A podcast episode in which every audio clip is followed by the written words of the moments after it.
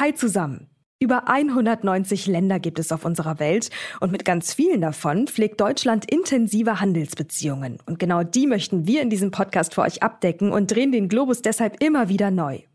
Wenn uns das aus eurer Sicht gelingt, dann lasst uns gerne eine Bewertung da, zum Beispiel auf Spotify und Apple Podcast. So könnt ihr uns am besten unterstützen. Außerdem könnt ihr dieses Format auch in der neuen RTL Plus Musik-App hören. Der Download ist kostenlos und der Podcast natürlich auch. Und jetzt geht's los mit der neuen Folge. In der heutigen Folge blicken wir noch einmal auf Polen. Mit den beiden Polen-Profis Nils Kreimeier und Piotr Buras habe ich im ersten Teil letzte Woche schon ausführlich über unser Nachbarland gesprochen. Dabei ging es vor allem um die innenpolitische Situation Polens, aber auch um die Rolle des Landes innerhalb der NATO.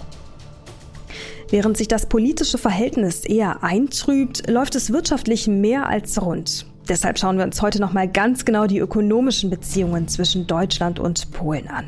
Bevor es losgeht, schnell noch eine Info zu unseren Gesprächspartnern. Piotr Buras leitet das Warschauer Büro des European Council on Foreign Relations und schaut dort vor allem auf das Thema Polen in der EU.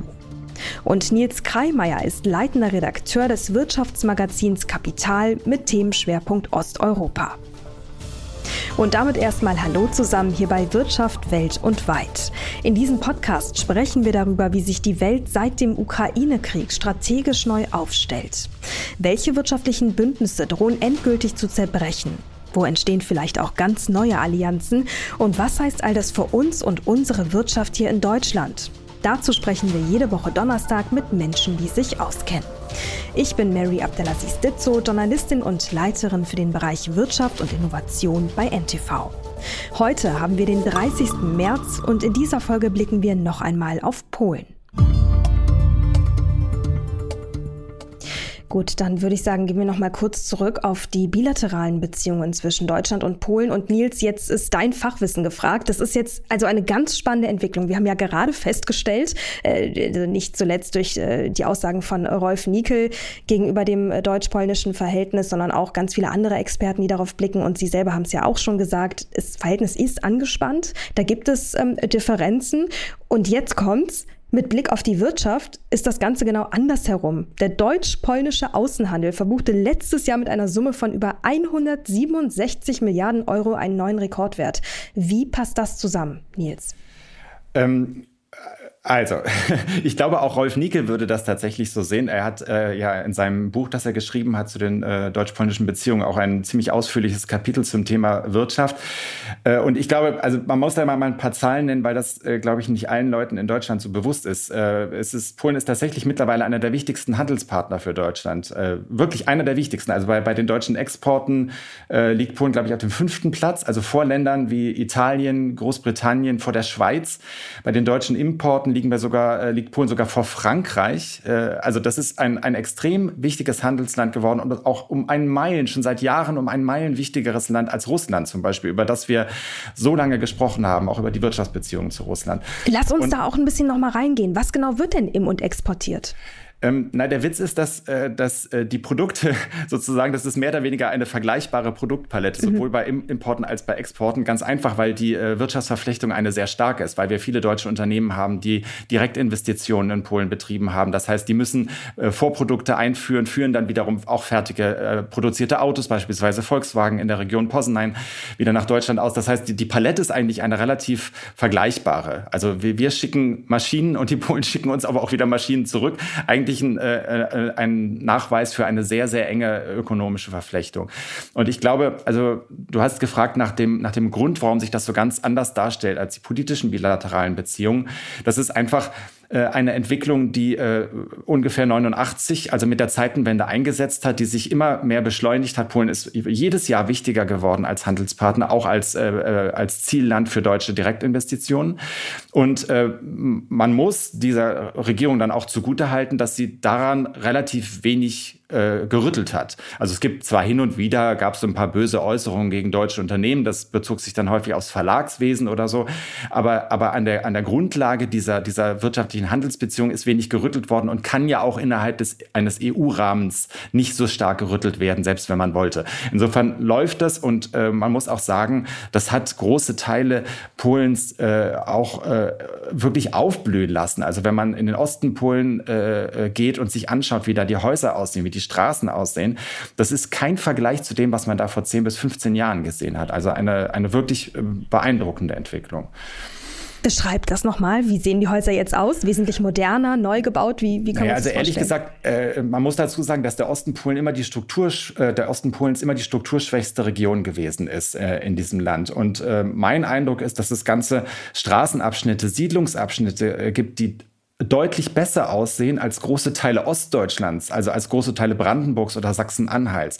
Man, man merkt einfach, äh, dass da EU-Gelder angekommen sind, äh, dass aber diese EU-Gelder nicht einfach nur in irgendwelche Strukturprojekte wie, wie Regionalflughäfen geflossen sind, sondern tatsächlich auch privaten äh, Kleinunternehmen und privaten Agrarbetrieben beispielsweise zugutgekommen sind und dass das auch bei den Leuten angekommen ist. Und das ist wahrscheinlich auch ein Grund, äh, für die starke Unterstützung äh, der Regierung, gerade, gerade in der Provinz, dass die Leute einfach merken, es geht ihnen jedes Jahr besser. Was auch zu tun hat übrigens mit der Sozialpolitik der, der, der nationalkonservativen Regierung. Und ein ganz wichtiger Punkt, der ja sehr im Trend ist momentan, sind so Wörter wie Nearshoring, Friendshoring, ne? also Liefer, Lieferketten äh, quasi so zu gestalten, dass sie auch in Krisenzeiten funktionieren, ähm, auch dann, wenn es mal irgendwelche ähm, äh, politischen oder geografischen ähm, Probleme gibt, sagen wir mal so. Ähm, wie ist da das Potenzial? Ist da, ist da noch, geht da noch was? Also äh, das war natürlich äh, das große Thema der letzten letzten äh, 20 Jahre bereits, dass äh, Polen eine wichtige Rolle gespielt hat als die sogenannte verlängerte Werkbank, auch für deutsche Unternehmen, die dort Produktionsbetriebe aufgebaut haben. Und ich, ich glaube, man muss sich auch äh, klar machen, dass das Jahr für Jahr auch qualitativ besser geworden ist. Also dass es nicht mehr nur darum geht, irgendwelche Teile zusammenzustecken, sondern dass auch Forschungsarbeit in Polen betrieben wird, auf sehr hohem Niveau für deutsche Unternehmen, beispielsweise für einen Medizintechnikhersteller wie Kiagen, die in, äh, in, in Wrocław, also in Breslau, ein ein, äh, eine gewaltige Forschungseinheit betreiben äh, von mehreren hundert Leuten und die dort äh, äh Grundlagenarbeit äh, für das Unternehmen betreiben. Und das ist nur ein Beispiel. Ähm, und, und da, da, ist natürlich immer noch sehr viel Spielraum, äh, weil wir es mit einer gut ausgebildeten Bevölkerung äh, zu tun haben, die stark in den äh, europäischen Arbeitsmarkt integriert ist, wodurch die äh, Migration äh, in den ersten Jahren nach dem EU-Beitritt auch viele Leute mittlerweile sehr gut Englisch und Deutsch sprechen. Also äh, da, da ist natürlich immer noch sehr viel Spielraum und davon profitiert das Land auch. Wovon das dann jetzt zusätzlich noch profitiert, ist die Zuwanderung aus der Ukraine, die extrem ist und äh, die auch übrigens schon eingesetzt hat äh, vor dem aktuellen äh, russischen Angriff auf die Ukraine. Also wir haben schon vorher auch eine starke Einwanderung aus der Ukraine gehabt von einer Bevölkerung, die relativ leicht zu integrieren ist in den Arbeitsmarkt und die dann auch so ein bisschen die Lücken füllt, die eventuell da äh, gerissen worden sind durch die polnische Auswanderung. Hm. Diese Spielräume, wie du sie beschreibst, Herr Budas, wie würden Sie die ähm, ausgestalten? Wo sehen, wo sehen Sie noch Potenzial in den wirtschaftlichen Beziehungen äh, konkret zwischen Deutschland und Polen? Ja, ich glaube, die ganz große Frage jetzt äh, für das äh, deutsch-polnische Verhältnis im wirtschaftlichen Bereich ist, äh, inwieweit eben diese, die Symbiosis, die, die momentan herrscht, in das neue Zeitalter ähm, auch der technologischen Entwicklung und der Wirtschaft, die auf, auf erneuerbaren Energien basiert, überführt werden kann. ich glaube, das ist die, die große, Herr Kreimeier hat es angesprochen, angesprochen. Also es gibt schon natürlich äh, Beispiele dafür, dass, äh, dass es nicht nur die, die Autozulieferer, äh, die diese sprichwörtlichen Schrauben für die, für die, für die deutschen Autos ähm, herstellen, irgendwie den Kern dieser, dieser deutsch-polnischen äh, Interessengemeinschaft im wirtschaftlichen Bereich ähm, ausmachen, dass es ja auch andere Beispiele gibt. Aber ich glaube, in Polen ähm, ist es nach wie vor das Gefühl, dass wir, mh, mm, dass es eine, eine große Asymmetrie in diesem Bereich gibt. Also das heißt, dass äh, die, die äh, Technologien, die entwickelten Technologien, das das, was, was eigentlich die, äh, mh, mm, die Zukunft der Wirtschaft ausmacht, äh, das ist alles in Deutschland und wir sind die die kleineren Brüder. Und wir würden sehr gerne in dieser Wertschöpfungskette ähm, weiter aufsteigen. Aber die Frage ist, ob, ob wir das hinkriegen, ob, ob das ähm, und, und was das eigentlich für die für das deutsch-polnische Verhältnis auch äh, äh, bedeutet. Weil, da es wäre ja schön, wenn es was Gutes bedeutet, ne? wenn über ja, ja, Wirtschaft nee, nee, wieder das, mehr das müsste, politischer also, Konsens hergestellt werden könnte. Ja, natürlich. Das ist, ich glaube, dass, dass das wäre, also Sie haben diese die Begriffe, die jetzt sehr in, in Mode sind, angesprochen, Nearshoring, Friendshoring. Hm. Ich glaube, das ist ja tatsächlich äh, die Zukunft auch für, für das deutsch-polnische Verhältnis, aber das ist ja leichter gesagt als getan. Ähm, äh, das, es gibt sehr viele äh, Hindernisse hier auf dem Weg, also das ist ja, die, die sind da unterschiedlicher Natur. Also in, in Polen zum Beispiel, ich glaube, der, die Entwicklung der Windenergie oder der erneuerbaren Energien insgesamt, das wäre ein, ein Bereich, wo Polen und Deutschland äh, sehr stark miteinander äh, kooperieren könnten. Aber da, da sind wir noch nicht so weit, also aus politischen Gründen. Na, woran könnte das scheitern? Naja, äh, äh, in Polen gibt es ähm, momentan äh, politische Blockaden, wenn es um die ähm, Onshore-Windenergie ähm, geht. Das wird ausgebremst von der aktuellen Regierung. Vielleicht wird das, das ändern, aber das, das alles braucht natürlich Zeit und es braucht auch den politischen Willen, der, der nicht immer nicht immer da ist. Und ich glaube, was wir haben sehr viel von, zu, zu Recht von, von den Stärken der polnischen Wirtschaft gesprochen und das ist ja, die sind äh, unbestritten. Es gibt aber auch ein paar Schwächen und ich glaube, das ist vor allem im Bereich Forschung äh, und Bildung, also da, wo die, vor allem Grundlagenforschung, äh, äh die, die finanziellen Mittel, die für diese Zwecke äh, zur Verfügung gestellt werden, sind äh, nach wie vor unzureichend und ich glaube, man müsste hier sehr viel investieren, um, damit Polen überhaupt aufholen kann in, in diesem Bereich. Also ich glaube, das ist polnische Wirtschaft ist nicht besonders innovativ. Äh, also da auf dieser äh, Skala äh, in, in, in, in, all diesen Tabellen sind wir meistens irgendwie ziemlich unter weiter liefen. vierter Platz von unten. also da ist noch viel Luft Arbeit zu leisten, aber ja, die, ich, ich finde, die äh, Polen hat äh, ein, ein ganz großes Potenzial auch in dieser Hinsicht. Nils, zum Schluss, überwiegen die Chancen oder die Risiken für den Ausbau der wirtschaftlichen Beziehungen zwischen Polen und Deutschland? Jetzt erwarte ich natürlich die Chancen. Äh, ja, also ich würde schon sagen, klar, äh, die Chancen sind groß, weil wir uns ja nach wie vor in einem, äh, in einem europäischen Kontext bewegen, also da sozusagen äh, die Offenheit ja da ist. Ich, ich glaube ehrlich gesagt, es wird wahrscheinlich einen ganz interessanten Konflikt geben, den wir noch nicht angesprochen haben, und zwar in dem Moment, in dem ein Wiederaufbauprogramm für die Ukraine einsetzt, also in dem wir hoffentlich recht bald einen Frieden dort haben werden und dann die Frage äh, äh, sein wird, wer, wer, wer wird von diesem Wiederaufbauprogramm äh, profitieren? Wir werden wahrscheinlich was, also ja, weiß nicht, ob man jetzt äh, das vergleichen kann, aber ein, ein, eine Art Marshallprogramm für die Ukraine bekommen. Mhm. Und welche Unternehmen werden da am ehesten dann die Aufträge bekommen, die sich an so ein, äh, an so ein Programm anschließen? Und da läuft Ich würde ja behaupten, als erstes amerikanische. Ja, äh, aber die, die werden äh, äh, diese regionale Zusammenarbeit ja kaum abbilden können. Und man sieht jetzt schon, dass sich, dass sich äh, auch Unternehmen warm laufen. Es hat vor kurzem in, in Warschau einen großen äh, ersten Wiederaufbaugipfel gegeben, bei dem äh, auch viele deutsche Unternehmen zu Gast gewesen sind. Und wenn man beispielsweise mit dem deutschen Ostausschuss der deutschen Wirtschaft spricht, also der Interessenvertretung der deutschen Unternehmen, die in Osteuropa tätig sind, dann sagen die, ja natürlich, das wird unsere Aufgabe sein, als deutsche Unternehmen da die Rolle zu übernehmen. Gleichzeitig gibt es auch ein großes Interesse polnischer Unternehmen äh, in diesem Bereich tätig zu werden, die über Städtepartnerschaften äh, sich kennen, die über die Bürgermeister bereits Kontakt zu, äh, zueinander haben.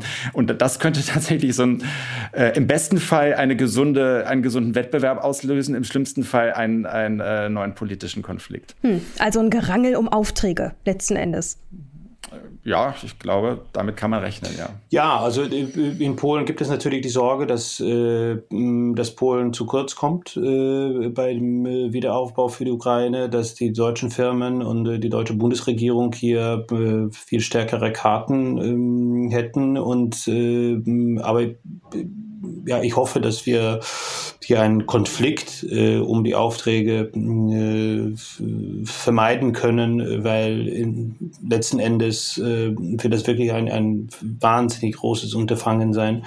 Äh, viel größer übrigens als der Marshallplan. Äh, und, äh, und da wird, glaube ich, Platz praktisch für, für jeden äh, oder zumindest für, für Polen und hm. Deutschen. Gut, also ein eventuelles nächstes Problem, das da vor der Tür steht. Aber das muss man auch sagen, ein schönes Problem, wenn es soweit kommt. Denn letzten Endes ist ja genau das, was wir uns alle wünschen, Frieden in der Ukraine. Also wenn wir dann um Aufträge rangeln im Nachhinein, dann glaube ich, ist das äh, mit Sicherheit allen lieber als ähm, der Krieg, der aktuell läuft. Deswegen hoffen wir, dass es soweit kommt, dass wir uns im positiven Sinne um die Aufträge streiten und dass dieser Krieg möglichst schnell beendet wird. Ich danke beiden ganz herzlich für das Gespräch. Herr Budas, Sie würde ich an der Stelle verabschieden und Nils, wir sprechen gleich nochmal weiter, denn du hast ja noch einen eigenen Podcast, ähm, der heute sehr gut äh, zu unserem Thema passt. Deswegen würde ich sagen, du bleibst einfach noch kurz hier und Herr Budas, Ihnen ganz herzlichen Dank für die Zeit und für das Gespräch. Ja, vielen Dank. Dankeschön. Nils, du bist jetzt noch kurz dabei geblieben, weil ich gerne mit dir über deinen Podcast sprechen möchte, die Stunde Null. Das ist ja ein Format, das es schon was länger gibt und ich glaube, genau jetzt ist der richtige Zeitpunkt, um darüber zu sprechen, weil wir in diesem Podcast hier ja grundsätzlich die wirtschaftliche Ebene von Ländern und den bilateralen Beziehungen besprechen, aber eben auch die ähm, finanzielle Perspektive nicht äh, außen vor lassen möchten. Und das ist ja genau das, wo sich euer Podcast grundsätzlich mit beschäftigt. Deswegen glaube ich, ist es ganz interessant für unsere Zuhörer, da mal ein bisschen mehr zu erfahren. Was genau macht ihr da? Ähm, also die Stunde Null, vielleicht äh, zunächst mal zum Namen. Das ist ja zunächst mal so ein bisschen äh, kryptischer Name. Äh, das hat damit zu tun, dass der Podcast entstanden ist in der ersten großen Corona-Welle, wo wir das Gefühl hatten, es gibt ein äh, großes Informationsbedürfnis in der Gesellschaft. Und wir haben damals angefangen, tatsächlich mehr, mehrfach äh, wöchentlich diesen Podcast zu senden. Mittlerweile ist es nur noch einmal die Woche. Wir erscheinen immer freitags.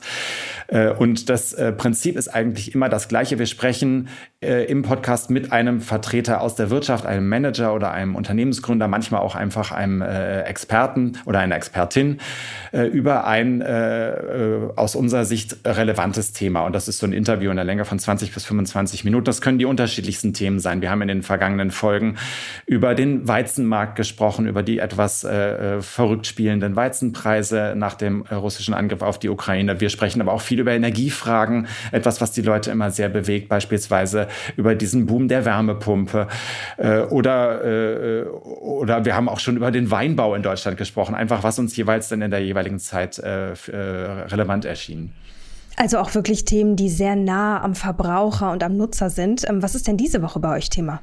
In dieser Woche sprechen wir äh, mit einem Vertreter des eines der größten Roboterherstellers auf der Erde aus Japan, äh, nämlich von Fanuc. Äh, und es geht um die Frage, äh, wir haben ja einen Fachkräftemangel in Deutschland seit einigen, äh, seit einigen Jahren eigentlich mittlerweile schon, der sich aber noch verschärft hat, auch durch die, durch die Corona-Pandemie. Und die große Frage ist, können Roboter uns in diesem Fachkräftemangel tatsächlich helfen? Also können sie Aufgaben erfüllen, die bis jetzt Menschen ausgefüllt haben und die tatsächlich auch, auch einfach äh, erledigt werden müssen und dafür mhm. dann Platz schaffen für, für höherwertige äh, Tätigkeiten, die Menschen dann ausführen können.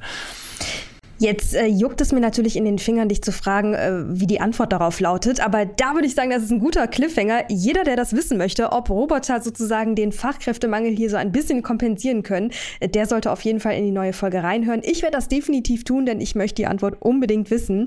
Nils, ganz lieben Dank, dass du da warst. Und ich würde einfach sagen, bis zum nächsten Mal. Vielen Dank, dass ich da sein durfte. Im Anschluss an die Diskussion schauen wir heute natürlich auch wieder mit dem NTV Telebörsenteam aus Finanzsicht auf unser heutiges Land. Unser Team hat bereits ein paar ziemlich spannende Infos für Anlegerinnen und Anleger vorbereitet. Dankeschön, Mary. Und ich spreche jetzt mit meinem Kollegen Raimund Richter an der Börse in Frankfurt. Raimund, Polen ist ja eines unserer östlichen Nachbarländer, aber den Aktienmarkt, ähm, den haben wir nicht wirklich so ganz gezielt im Blick. Was weißt du über die Börse in Polen?